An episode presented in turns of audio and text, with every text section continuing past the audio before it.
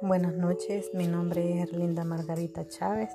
El tema es promoción turística. Promoción turística contempla la difusión de un destino turístico, es decir, llevar a cabo acciones tanto online como offline con el objetivo de dar a conocer un lugar. Para ello es importante fijarse los objetivos de promoción, es decir, como querernos que el turista perciba nuestro destino. Asimismo es importante tener en cuenta tanto la inversión económica como el tiempo para obtener los resultados que deseamos.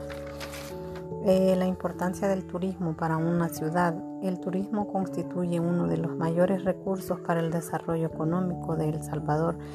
El Salvador presenta además un potencial de excepción en el ámbito de turismo cultural. El turismo está creando una nueva forma de demanda de los consumidores, demanda de los turistas de diversos bienes y servicios, contribuye al desarrollo de la industria local. Gracias a ello, la producción de bienes de consumo se está desarrollando y el nivel de vida de la población va mejorando.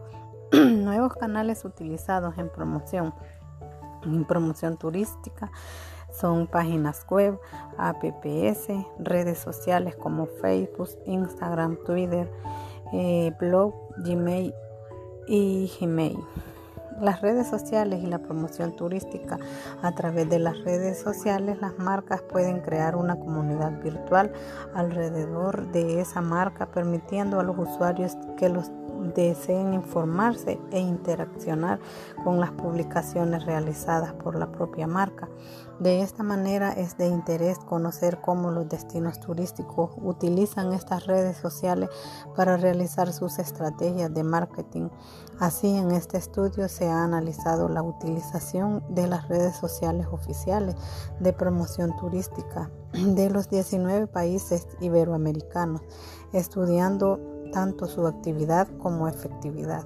En este tiempo de pandemia ha venido a solucionar eh, muchos trabajos de los estudiantes, de empresas, de, toda la mayoría de personas alrededor del mundo.